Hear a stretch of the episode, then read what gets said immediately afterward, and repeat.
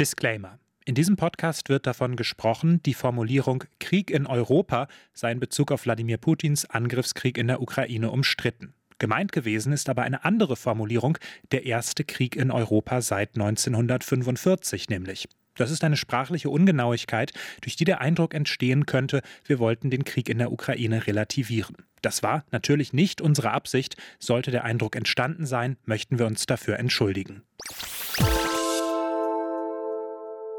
Es sind Bilder, die viele in Europa lange nicht mehr für denkbar hielten.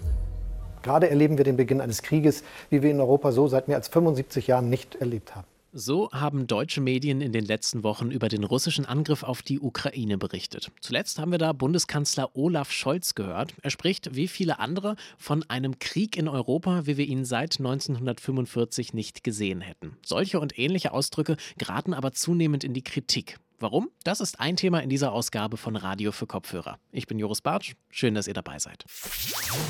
Mephisto 976, Radio für Kopfhörer.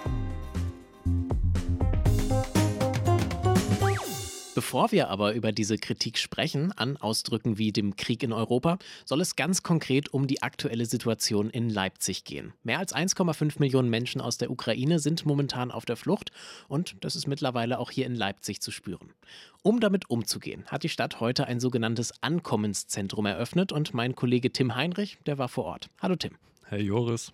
Tim, vielleicht kannst du am Anfang einfach mal erzählen, wo genau ist denn dieses Ankommenszentrum und was wird da gemacht? Ja, also das Ankommenszentrum wurde in der unteren Halle des neuen Rathauses, also praktisch im Erdgeschoss errichtet. Und es geht hier darum, die ganzen Angebote der Stadt für geflüchtete Menschen aus der Ukraine zu bündeln. Und die Menschen werden dort beraten, erhalten Hilfe dabei, ihre Aufenthaltsanträge zu stellen, äh, Sozialleistungen zu beantragen. Und deswegen sind da auch Vertreter aller wichtigen Ämter, also zum Beispiel vom Bürgerservice, vom Jugendamt, der Ausländerbehörde oder vom Sozialamt vor Ort. Und unterstützt werden die von Freiwilligen, die zum Beispiel bei der Übersetzung helfen. Ankommenszentrum, das klingt für mich jetzt erstmal so, als wäre das die erste Anlaufstelle für Geflüchtete, die in Leipzig ankommen. Ist das denn so? Ja, nicht ganz. Also ich konnte vorhin mit dem Bürgermeister für allgemeine Verwaltung, Herrn Ulrich Hörning, sprechen und er hat mir das nochmal genauer erklärt. Wichtig aber auch nochmal, verantwortlich für die Erstregistrierung von in Leipzig ankommenden Personen ist der Freistaat in der Erstaufnahmeeinrichtung Mockau. Wir sind hier für die Menschen da, die schon bei Leipzigern untergekommen sind im Rahmen der privaten Hilfe und für die, die uns zugeteilt wurden vom Freistaat. Das Zentrum ist also für die Menschen, die jetzt erstmal längerfristig in Leipzig bleiben werden. Es soll quasi die Bürokratie an einem Ort bündeln und den Menschen dadurch das so einfach wie möglich machen. Du warst heute mehrmals da. Was war so dein Eindruck von der Situation vor Ort? Heute Morgen um elf bin ich das erste Mal da gewesen und da stand hier noch eine lange Schlange von Menschen über den ganzen Vorplatz. Die haben alle darauf gewartet, ins Rathaus vorgelassen zu werden. Aber bis zum Nachmittag hat sich das dann auf eine relativ kleine Traube von Menschen reduziert, die dort noch vom Eingang gestanden hat. Und es waren wirklich die unterschiedlichsten Menschen vor Ort. Das ging von Familien mit Kindern über ältere Menschen bis hin zu Jugendlichen und jungen Pärchen. Die Situation war allgemein relativ ruhig. Ein paar Kinder haben Ball gespielt. Viele Menschen haben auch telefoniert oder sich einfach nur unterhalten. Trotz des anfänglich sehr großen Andrangs wurde mir aber nochmal versichert, dass wirklich jeder an die Reihe kommt. Wir arbeiten heute in zwei Schichten. Wir machen nicht um 15 Uhr Schluss. Jeder, der da war, von 200 Personen wird bedient. Alle anderen haben eine Wartemarke bekommen und können mit der Wartemarke morgen wiederkommen in der gleichen Reihenfolge und dann arbeiten wir weiter. Von dem, was man von draußen so mitbekommen hat, scheint das alles im allem doch heute schon relativ gut funktioniert zu haben. Gut, jetzt haben wir eben schon gehört, dass dieses Ankommenszentrum erstmal für Menschen da ist, die schon in Leipzig untergekommen sind. Aber äh, war das denn auch für alle der Fall? Also haben tatsächlich alle schon eine Unterkunft? Ja, also man hat das extra in der Schlange abgefragt, ob wirklich alle schon einen Platz zum Schlafen haben und das scheint auch erstmal im Großen und Ganzen bei allen der Fall zu sein. Also egal ob jetzt bei Privatpersonen oder in einer der Leipziger Erstaufnahmeeinrichtungen. Allerdings muss man natürlich dazu sagen, dass in den nächsten Tagen noch wesentlich mehr Geflüchtete aus der Ukraine ankommen werden. Und in den Leipziger Erstaufnahmeeinrichtungen sind jetzt schon fast alle Plätze belegt. Deswegen sollen jetzt zum Beispiel in Leipzig-Mockau die Menschen in winterfesten Zelten untergebracht werden. Aber auch die Hilfsbereitschaft aus dem privaten Umfeld bleibt natürlich enorm wichtig und wird vermutlich in der nächsten Zeit auch noch wichtiger werden. Sagt mein Kollege Tim Heinrich. Danke dir, Tim, für die Infos. Sehr gerne. Wir haben es am Anfang ja schon gehört. Wenn man über den russischen Einmarsch in die Ukraine spricht, dann fällt schnell auch der Ausdruck Krieg in Europa. Das ist aber nicht ganz unumstritten, denn bewaffnete Konflikte und Kriege, die gab es auch schon vorher in Europa und genau die scheinen bei diesem Narrativ in Vergessenheit zu geraten. Ich habe deshalb heute mit Dr. Corinne Gehring gesprochen. Sie forscht hier in Leipzig am Leibniz-Institut für Geschichte und Kultur des östlichen Europa. Und zuallererst habe ich sie gefragt, wie sie das Narrativ des Krieges in Europa denn einordnet einordnen würde. Also es ist auf jeden Fall eine Aussage, hinter der ich jetzt als Historikerin so nicht stehen würde. Es ist aber sehr ähm, aufschlussreich darüber, welches Europaverständnis oder auch welches Verständnis von Geschichte ähm, sich dahinter verbirgt, also mit welchen Kategorien wir hier operieren, wenn wir sagen, dass es ähm, seit 1945 der erste Krieg in Europa ist. Also beim, ähm, ja, muss man ein bisschen weiter ausholen, aber beim Europaverständnis ähm, zunächst mal natürlich äh, zu beachten ist, ähm, also von, von welcher Europa wir äh, an der Stelle sprechen. Also sprechen wir von der militärischen Involviertheit europäischer Staaten, sprechen wir von einem Konflikt äh, auf dem europäischen Kontinent oder sprechen wir von der Europäischen Union. Also das gilt es nochmals zu unterscheiden. Und ich denke, einer der Hintergründe von diesem Narrativ ähm, wird sicherlich sein, dass ja die Europäische Union ja auch den Friedensnobelpreis ähm, ähm, erhalten hat für mehrere Jahrzehnte Förderung des Friedens auf dem europäischen Kontinent vor ein paar Jahren. Es ähm, gab ja durchaus schon Kriege auf dem europäischen Kontinent, äh, auch in den letzten Jahrzehnten. Was ist denn eigentlich, was ist denn der Stand sozusagen äh, der letzten Jahrzehnte? Ja, also wenn wir, wenn wir den Blick ähm, auf die Geschehnisse von, also zwischen 1945 und dem Heute werfen, ähm, gibt es verschiedene Punkte, an denen wir anknüpfen könnten, ähm, die einem solchen Narrativ Krieg der erste Krieg seit 1945 entgegenstehen würden.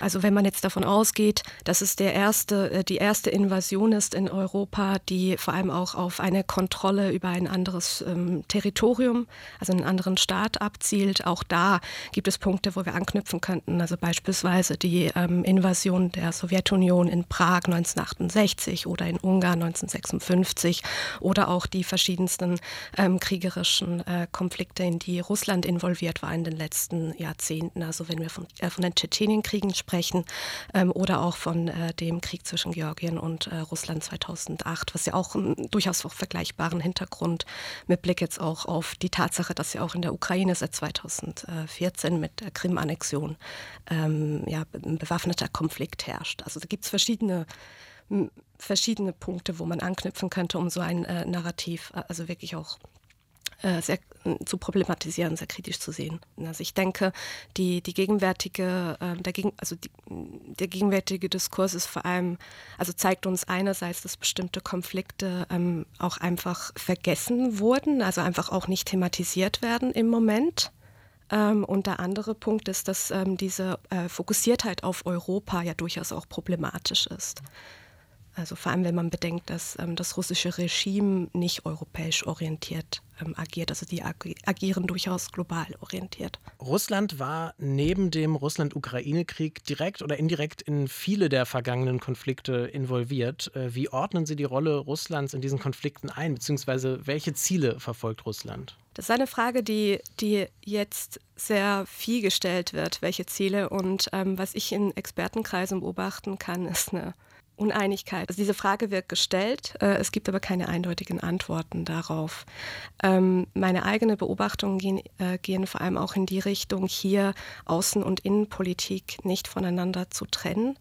Ähm, also das, was äh, im Moment, wir, wir haben den, den Krieg in der Ukraine, gleichzeitig finden ähm, sehr große Repressionen in Russland statt, ähm, wo der Krieg auch eine zentrale Rolle spielt. Ähm, also wenn wir von der ähm, von, von der Verschärfung von Zensur sprechen oder auch eben Verhaftungen, ähm, Menschen, die äh, den Job verlieren und so weiter, weil sie sich nicht gegen den Krieg stellen. Also da die eine, eine, eine außenpolitische Agenda, die vielleicht auf also die auf ähm, sicherheitspolitische Interessen abspielen oder die Frage, wie eine, ähm, eine Ordnung in Europa heute aussehen könnte oder halt eben auch ähm, na, eine, ähm, ja, eine Inanspruchnahme von ähm, bestimmten anderen Gegebenheiten. Also wenn wir zum Beispiel äh, das russische Narrativ nehmen, dass es sich hierbei um einen Gen Genozid handeln würde ähm, an der russischsprachigen Bevölkerung, wo auch ganz klar falsche Geschichtsnarrative zirkuliert werden. Also ähm,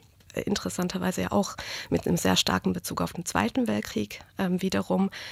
Also ich glaube, es ist alles in dieser Gemengenlage zu betrachten. Also was in Russland passiert im Moment oder auch ähm, in Zusammenarbeit mit, mit Belarus, ähm, was ja auch ähm, repressiv vorgeht, oder halt äh, also in Verbindung äh, mit dem Krieg und eben auch den anderen Konflikten. Also insgesamt denke ich, ist es angebracht, eine, eine Aus, äh, den, den Blick zu weiten, ähm, also um das Ganze auch einzuordnen, also in Politik, aber auch die anderen bewaffneten Konflikte der letzten Jahre. Was können wir jetzt tun, um den, um den Konflikt zu entschärfen, um auch andere Konflikte äh, in Osteuropa in Zukunft, äh, um dem entgegenzuwirken, um ja eben irgendwie zumindest uns in Richtung äh, Frieden zu bewegen? Was können wir tun, um das zumindest ein bisschen zu entschärfen?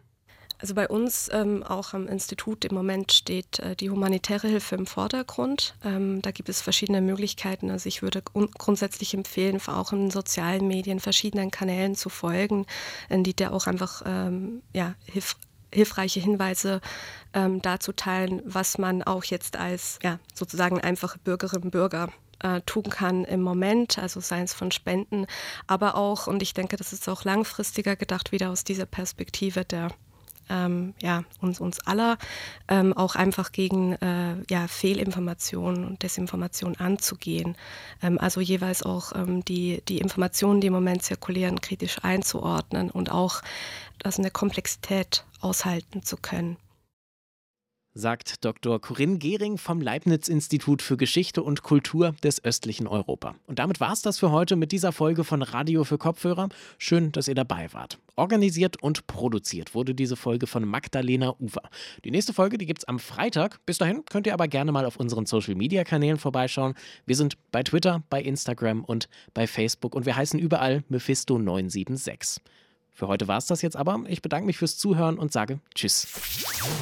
Mephisto 976, Radio für Kopfhörer.